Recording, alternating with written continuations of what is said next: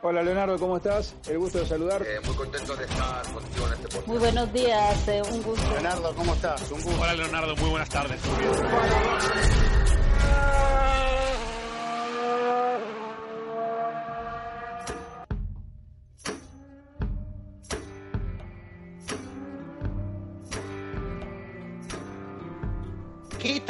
placer amigos de F1 en español. Les saluda Leonardo Leone. En este año 2020 que estamos a la expectativa y con muchas ganas de que la Fórmula 1 al final de su comienzo, y estamos cerca, ya estamos en los últimos, eh, por así decirlo, los últimos giros de este mes de enero y cosa que significa que estamos cerca de que se lleve a cabo, de que se realicen las prácticas de pretemporada de este año 2020, los 70 años de la Fórmula 1 que desde 1950 se ha celebrado ese deporte que tanto nos apasiona. Hoy tenemos para hablar sobre de lo que posiblemente se lleve a cabo y de lo que posiblemente sea para estos seis días de pretemporada. Tenemos a un amigo de la casa, a un especialista de la Fórmula 1, el catalán de aquí, también es de Barcelona.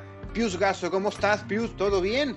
Hola, Leonardo, muy bien, muy bien. Muchas gracias por invitarme al programa de hablar de nuestra pasión, como tú has dicho, ¿no? De esta pasión que nos une a, tanta gente de que es la Fórmula 1. Encantado estar contigo.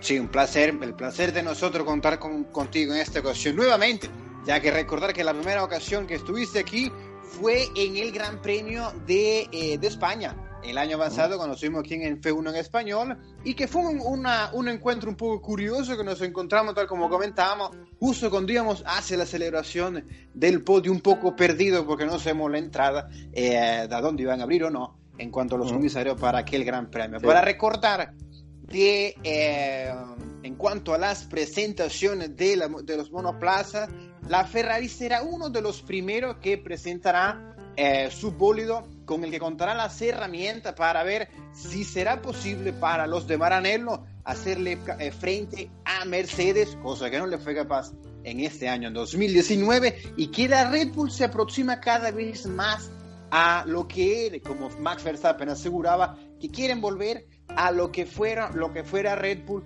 entre el año 2010, que recuerda que para final era medio del año 2009, Red Bull estuvo muy muy cerca de Brown GP y que entre 2010 hasta 2013 se llevaron cuatro campeonatos mundiales. El 11 de febrero presenta la Ferrari, el 12 re, eh, la Renault, el 13 un impresionante eh, la recuperación del equipo McLaren que alcanzó la cuarta posición el año pasado. El 14, el día de San Valentín, eh, el día, eh, ese día de febrero, presentará Mercedes. De momento no tiene la fecha también Alfa Tauri que presentará ese mismo día, igual que Mercedes, pero Red Bull, eh, Racing Point, Alfa Romeo, eh, Rocky de Alfa Romeo, ya contar que la nueva petrolera polaca, eh, Rocky no, será la Orlem, perdón, que será el nuevo patrocinio y la incorporación de Robert Kubica en las filas del equipo del equipo italiano. Haas y Williams no tienen la fecha de momento, pero Pius, en cuanto a eh, teniendo una eh, visión más general, ya que el, el, reglamento no cambia tanto para el próximo año, si bien las, los neumáticos, tal como comentábamos fuera del podcast, no se ha, se ha decidido no contar con, los, con las nuevas gomas, ya que se contará con las gomas anteriores del año 2019. ¿Qué podemos esperar, entre comillas, para estos seis días de eh, pretemporada? Bien, creo que cada año no es la primera vez que esta, esta pregunta me la han hecho y siempre, siempre quiero, siempre quiero eh, responder lo mismo, ¿no? Y es, eh, lo decíamos fuera de, de, también fuera del podcast, y es todo lo que podamos especular ahora, casi siempre nunca aceptamos. aceptamos, aceptamos, pues oye, pues eh, favoritismos, etcétera, pero creo que este va a ser el primer año que podemos acercarnos un poco más por lo que es el, la forma en la que la nueva reglamentación nos vendrá en un futuro y es más tranquilidad o más estabilidad en cuanto a lo que venimos arrastrando años anteriores. ¿Qué pasa? Que las escuderías volverán a ser un poco más, eh, norma, más tranquilas en cuanto al desarrollo de este año por lo que les viene en un futuro. Sí que es cierto que estoy seguro que hay escuderías como Red Bull, escuderías como McLaren, escuderías como uh, no mucho más, que están, han trabajado mucho más detrás, sobre todo Honda, han trabajado mucho más durante estos años, sabemos cómo han trabajado, para estar mucho más fuertes y a las alturas de, Mercedes. Pero como tú supongo que me conoces, eh, yo siempre he defendido una teoría y me hago muy pesado, que es la teoría de la escalera en la Fórmula 1. Y la teoría de la escalera es que por más que Honda evolucione, siempre los que están dos peldaños por arriba también evolucionan y la escalera siempre van subiendo progresivamente, ¿no? Y si tú estás en un segundo piso y Mercedes está en un tercero, cuando Mercedes suba al cuarto, el que estaba al segundo está en el tercero. Entonces, subir dos plantas de golpe es muy difícil a nivel tecnológico con la cantidad de desarrollo que hay hoy en día en este deporte. Antiguamente era más sencillo porque era mucho más fácil incorporar trucos, era mucho más fácil incorporar eh, mm, triquiñuelas, ¿no? Por decirlo así, en los cuales los equipos buscaban esos vacíos legales. Hoy en día es casi prácticamente imposible encontrar vacíos legales. Entonces, ¿qué nos vamos a encontrar? Yo creo que nos vamos a encontrar una pretemporada muy plana, muy al buscar la fiabilidad y sobre todo a encontrar lo que te digo, unas pequeñas mejoras, ¿no? Como esto de quemar eh, eh, aceites, cualquier eh, mejora que hagan que un caballo hoy en día un caballo, ganar un caballo es una auténtica animalada en la Fórmula 1. Sí. Creo que, creo que nos vamos a encontrar escuderías que van a trabajar, van a desarrollar mucho otra vez la parte a motor, más que la parte aerodinámica, porque la aerodinámica se va a ver muy cambiada en, los próximos años, así que yo creo que la, aerodinámica va a pasar como una especie de segundo plano y van a trabajar, desarrollar mucho lo que es combustibles, generaciones, eh, la, forma de recuperar más toda la parte electrónica, la forma de generar más cantidad de, electricidad, la forma de, preparar más estas unidades de motor que están completamente apretadas, pero que yo creo, y lo hemos hablado muchas veces con los, los más profesionales de la parte más, más eh, motores, que se pueden desarrollar hasta llegar, se pueden desarrollar 2.000 caballos a lo mejor estos motores, no si quisieran. Pero bueno, supongo que nos esperan días de, esperemos, no nieve, lo hablamos el otro día, que no nos nieve, días fríos, porque aquí en Barcelona se prevén días fríos y días en los cuales habrá mucho trabajo, mucha especulación. Y yo creo y tengo la fe que este año, y seguro, el que nos va a dar la campanada va, a dar la campana va a ser Honda. Y eso creo, y ya lo llevo arrastrando hace muchos años, y creo que más o menos lo, de la forma que venimos arrastrando lo estamos viendo. Sí, es, es tal cual así, Yo también siento que tanto el año 2019 fue como se me asemeó un poquito a lo que fue el año 2009 en cuanto a la recuperación a mitad de temporada de Red Bull, como lo mencionábamos, que fue que dado los puntos que tenía, había acumulado a lo largo de la primera mitad de la temporada Brown GP, fue que le fue capaz a, eh, al equipo que solamente y que eh, eso lo conocemos de momento en Mercedes el día de hoy, dado que en aquel momento el Brown GP, el BGP 001, contaba con motor Mercedes y luego fue vendido a, eh, a, la, casa motriz alemana. Pero la recuperación que tuvo y todo el rendimiento que tuvo también eh, Max Verstappen, ya recordar que para mitad de temporada cambiaron de, de, de pilotos, cosa que para este año sí eh, Red Bull debería tener si quiere contar y, si cuenta, claro, lo ha podido realizar ya que ha estado eh, un poco más alejado en cuanto al lastre que ha tenido debido al motor, que mm. ya no cuenta. ya Red Bull no puede hacerse con esto, con esto capricho en cuanto a cambiar piloto de mitad de temporada, ya que si quiere ser constante tiene que estar muy a tope y tiene que estar mm. muy arriba de la tabla de, la tabla de clasificación y cosa que también eh, tiene razón, ya que vimos cómo la mejora que ha tenido eh, Red Bull a lo largo de, toda la temporada. Y en cuanto a esas modificaciones que realizaron los equipos, más que nada, esa 2020 será también aproximadamente como una temporada en la que para corregir errores, por ejemplo, hmm. vemos como eh, Mercedes ahora queda un poquito de miedo porque han asegurado a lo largo de todos este, estos cuantos días de 2020 que, y también al final de, al final de la, eh, la temporada pasada, que se concentraron un poco más en darle potencia al motor. Mm. Madre mía, si, si bien con, eh, se han centrado mucho más en, en, el año anterior en cuanto a la aerodinámica y Ferrari un poco más en cuanto al motor, si mm. Mercedes ya con que se aplique un poco más en cuanto a la, a, la, a la motoricidad de la, del monoplaza, este año seguramente será capaz el séptimo de, de Hamilton. Quién sabe, ¿no? es muy larga, la temporada es muy larga, no se, puede, no se sabe si bien eh, pues, quizá lo, lo tenga, ya que la eh, reglamentación no cambia. Ferrari ahora quiere establecerse un poco más en cuanto a el tema aerodinámico, en cuanto al, triángulo de intrusión, también cosas que ha podido leer también en los medios. Pero si uno se establece, Mercedes se basa en más de lo que estableció Ferrari y la Ferrari más de lo que estableció Mercedes para el año pasado. El que va más centrado quizá, eh, el que tiene las cartas un poquito más sobre la mesa es sin duda Mercedes. La carta no cambia. Red Bull un, poco más fuerte, pero eh, ya lo vimos el año pasado en cuanto a, a, campeonato de pilotos. Mercedes en, Verstappen estuvo incluso y sin duda un poco más fuerte que las dos Ferrari, que lo que hicieron fue pelear entre, entre ellos, entre ellos sin duda. Sí, sí, sí, Bueno, al final tú has dicho, has dado un poco la clave, ¿no? Y es los errores que ellos mismos. Quiero decir, al final yo también, una de las cosas que siempre he defendido es que eh, Ferrari compite entre ellos Red Bull compiten entre ellos y Mercedes no compiten entre ellos. Y eso al final es lo que da títulos, porque al final cuando tú ganas, ganas con un equipo. Cuando un deportista de tenis gana, gana por regla general él con un equipo de que ayuda, que anima, ¿no? Pero cuando un piloto de Fórmula 1 gana, no gana el piloto, gana una gran escudería de cientos de personas, ¿no?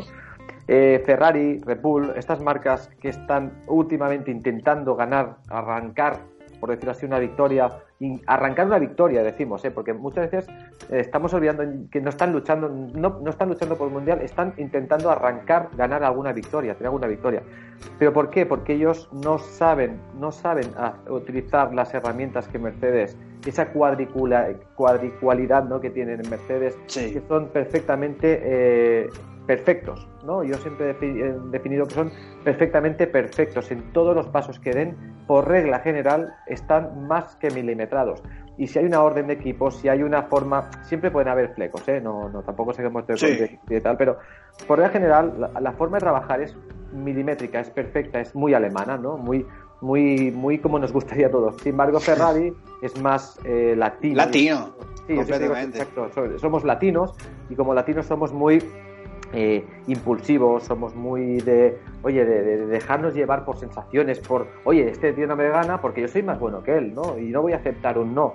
Entonces, muchas veces perdemos, eh, perdemos puntos y victorias por ser así y sobre todo el equipo se eclipsa, se colapsa de una sensación de, de malestar que no deja evolucionar. Sin embargo, cuando todo va bien, todo es bonito. Y en Red Bull pasa algo similar, ¿no? Siempre hay esta, esta nube alrededor, desde que se fue Vettel y creo que hay una nube alrededor que no deja evolucionar. Si te fijas, es como que no, no un segundo piloto que acepte el rol de segundo total después de un Verstappen, que todos sabemos que comete errores garrafales, que debería ser para mí un segundo hasta de aquí. Uh, más Verstappen tendría que ser aceptar ser segundo piloto por lo menos dos años más y tener un piloto tipo Vettel, me lo invento, o, otro, o, o, Ricciardo, que fuera su, su piloto mentor pero han querido hacer, el, han querido dejar todo el desarrollo de una escudería y todo el peso de una escudería a un nene que su, su, su mente es ganar, ganar de la forma que sea. Así no se puede ganar. Al final hay que ser realista, hay que ser coherente y cuando tú quieres ganar un equipo de Fórmula 1 y desarrollar un coche como, como, como es la Fórmula 1, tienes que tener un plan. Y un plan se hace a base de mucho tiempo. No es cambio un piloto, pongo otro, subo otro, bajo otro. No, porque al final no quedas nada. Si este año consiguen psicológicamente, que estoy seguro que lo trabajan, centrar un poco más a Max, hacerle entender que una escudería se desarrolla no de hoy para mañana, que hoy no se ganan las carreras de hoy para mañana, y Honda les brinda un motor potente, que lo tienen seguro, y además Newey y compañía hacer una buena, una buena parte más aero, o, siguen con ese aero, yo creo que Red Bull, bajo mi punto de vista, puede mejorar. Ferrari no tienen cabeza, Ferrari van, por desgracia, no tienen un líder que sepa llevar, para mí, no tienen, no tienen la, el alma, ¿no? Al final necesitaría una persona con alma, con, con fuego, con un fuego especial y con un, con, con un Leclerc que estuviera sintiéndose más, más que de la casa, un Vettel que se sintiera... No, no, no, no se respira buen ambiente. Entonces, Mercedes tendrá la suerte de que ellos juegan en equipo. Siempre lo he dicho. Eh, sí, tal cual, y lo que falta a Ferrari, tan como concuerdo yo contigo, es que falta una persona contemple, cosa que si bien ah, cuando están fuera de los monoplazas, a priori pareciera que la relación entre, entre Vettel y Leclerc es buena, pero ya cuando se colocan los casos, que se coloca cada uno en su monoplaza, la relación es completamente diversa. Recordamos cuando estaban en Brasil, era algo inaudito de haber eh, podido haber presenciado una situación como tal. Mm. Y a Matías Binotto no se le ve, si bien un ingeniero de motores capaz de que haya, haya la cabeza haya sido para poder desarrollar el motor a mm. como se ha llevado a cabo, sí. Pero una persona que le falta un poquito de actitud en cuanto a llevar a sus dos pilotos, que si bien a Leclerc también le pienso que sucede parecido también a, a lo que a Max, ya que Leclerc apenas tiene su segundo año el año pasado en la Fórmula 1 y en, la, y en el segundo y el primer año que ya pasa luego sube a, la, a la escudería de Ferrari. Algo, algo impresionante si bien Verstappen tiene un poquito más entre comillas de experiencia recordar que estuvo en, debutó en el 2014 en Japón en, la, práctica libre aquel fatídico Gran Premio de Japón.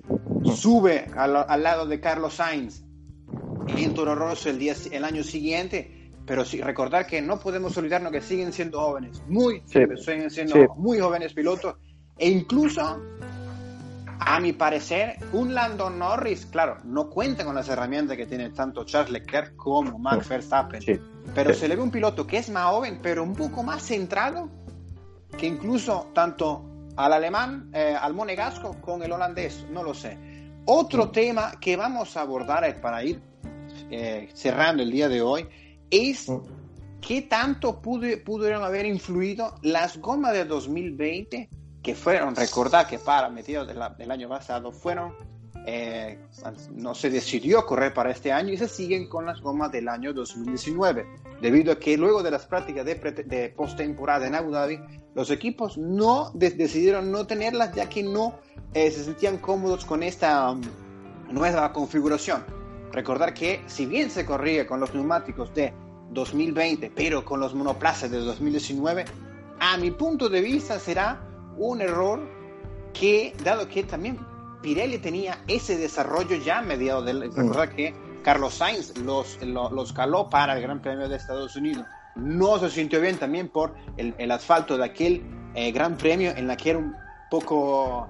había mucho bache, pero... Eh, si bien afectará sin duda alguna que no cuenten con estos nuevos neumáticos y que sin duda también los eh, monoplazas realizarán modificación en cuanto a aerodinámica que seguramente afectarán para esta temporada completamente y que a mi punto de vista, reitero, será un error que eh, capaz los equipos se den cuenta a mitad de temporada o no. Quién sabe, no es pura información que lancemos al aire Mm. Pero eh, si bien Pirelli es proveedor de neumáticos, si hubiese, hubiese sido mejor contar y establecer los neumáticos con el monoplaza próximo, nuevo, y no tener neumático nuevo con, con monoplaza antiguo. A mi punto de vista es eso. Pero de momento no sabemos nada. Yo no sé qué piensas tú, Pius. Bueno, sinceramente, yo, yo, yo quien me conoce y quien me ha seguido un poco sabe mi, mi especial amor con Pirelli. Entonces creo que Pirelli juega, juega, juega con ventaja pero a la vez aquí, siempre ha jugado con ventaja y ha sido un poco, no voy a decir ha manipulado el, deporte porque es muy feo, pero sí que ha podido ayudar a manipular el deporte, ¿no? Ha podido ayudar a que con sus decisiones o con su calidad ha podido mejorar, o sea, eh, perjudicar o, favorecer a algunos equipos. En este caso, creo que lo que ha intentado hacer es favorecerse a sí mismo. Quiere decir, mm no tenían un plan de desarrollo como ha habido muchos años y lo que han decidido es, eh, oye, nos quedamos con la goma del año pasado, que sabemos que funciona perfecta, dejamos el desarrollo 2020 a medias, nos centramos en 2021, que nos vienen gomas eh, diferentes, muy diferentes. Los equipos no se quejarán de que las gomas no funcionan, que tenemos graining, que tenemos degradaciones, que tenemos blisterings, es igual cualquier cosa, y no tengo excusa, no tendrán excusa para criticarme cuando las gomas no funcionen bien, porque diremos, oye, vosotros habéis votado que os queréis quedar con estas gomas eh, antiguas. Aunque, eh, y se sabe perfectamente, y creo que es algo que todos sabemos, que conocemos, es que los equipos desarrollan los monoplazas en función a las gomas que van a seguir ser el siguiente año. Ahora tú les dices, oye, no, eh, seguimos con goma 2019 pues hay muchos equipos que a nivel técnico tienen que modificar muchas, muchas, muchos mm, valores, muchos parámetros. Entonces eso para ellos, para algunos puede ser muy bueno, equipos que les fuera bien esta goma 2019, para otros a lo mejor el concepto habían desarrollado o intentado desarrollar otro concepto muy diferente a lo que veníamos veníamos a este año. Creo que es una medida de miedo, por decirlo así, y una medida de eh, miedo por lo que les viene en 2021, sinceramente. Tal cual. Creo que he estado justamente en el clavo y que Paz para cuidarse un poco las espaldas es lo que ha hecho más que nada. ¿O qué ha pretendido hacer Pirelli con esa decisión? De que no fue decisión de él, fue decisión de los equipos que abordaran el no unánime en cuanto a la no implementación de la nueva goma para 2020. Quedan pocos días para la, eh, que se lleven a cabo el 19 de febrero las prácticas de pretemporada aquí en Barcelona, me, recordar en Montmeló, que están saliendo un poco de, poniendo en, en, contexto y poniendo en geográficamente ubicarlo. En cuanto al, centro de Barcelona, en la estación de trenes pueden ser unos 20, 26 minutos en cuanto a, llegar a la estación de Montmeló. Estamos a título personal con muchas ansias que quiero que llegue ya febrero, porque quiero ya que, quedemos y estemos ahí para ver qué nos pueden dar o qué podemos ver, porque qué nos pueden dar, eso tenemos que esperar a Australia. Sí, sí, sí, y escuchar, sobre todo, yo lo, decía, lo hablábamos el otro día con unos amigos, el volver a escuchar, el volver a oler, el volver a sentir ¿no? el, el, el, monoplaza, ¿no? porque hace días que es como que estamos totalmente huérfanos de carreras, reales, ¿no? De, con, con, olor, con, con fuego, con, con sonido. ¿no? La verdad que sí, que la resaca que nos dejaron desde el primero de diciembre del año pasado, te digo que... Eh, Se hace eh, sí, sí, sí, hace un poquito de tristeza. Pero eh, ya llegamos al final del Gran Premio, del, del, podcast del día de hoy, de la, con, donde hemos hecho la... lo que posiblemente se puede esperar para las prácticas de pretemporada. Hoy contamos con Pius Gaso, amigo de la casa y especialista en la Fórmula 1. Recordar que también nos pueden seguir en, la, en arroba Pius Gaso, en arroba Leonardo Leone F, en arroba F1 en español underscore y que nos pueden leer también en Fórmula Rápida Es. Recordar que eh, para este año 2020 hemos sido incorporados a la plantilla de podcast del portal de la página española formularápida.es.net. Muchísimas gracias, muchas gracias Plus por haber contado, por estar, haber estado aquí con nosotros en F1 en español. Sin duda y seguramente estaremos con, eh, estarás en otra ocasión cuando puedas estar aquí con nosotros, que todavía este año será bastante largo. Muchas gracias Pius y eh, cualquier cosa que quieras decir al final, eres bienvenido. Gracias a ti por invitarme, siempre te he dicho, es un placer muy grande. Además, son conversaciones largas, son conversaciones en las cuales podemos desarrollar y creo que en los test, eh, los días de test y posteriores podremos desarrollar mucha, muchísima información que creo que a la gente le va a gustar porque creo que tenemos muchas ganas, vemos a un, sobre todo pilotos que pueden hacer darnos muchas ilusiones, eh, equipos que pueden hacer que, este año sea muy divertido, así que seguramente nos encontraremos mucho y muy bien. Muchas gracias por invitarme. No, gracias a ti por estar aquí, seguramente nos encontraremos y a ustedes por escucharnos. Muchas gracias y hasta la próxima.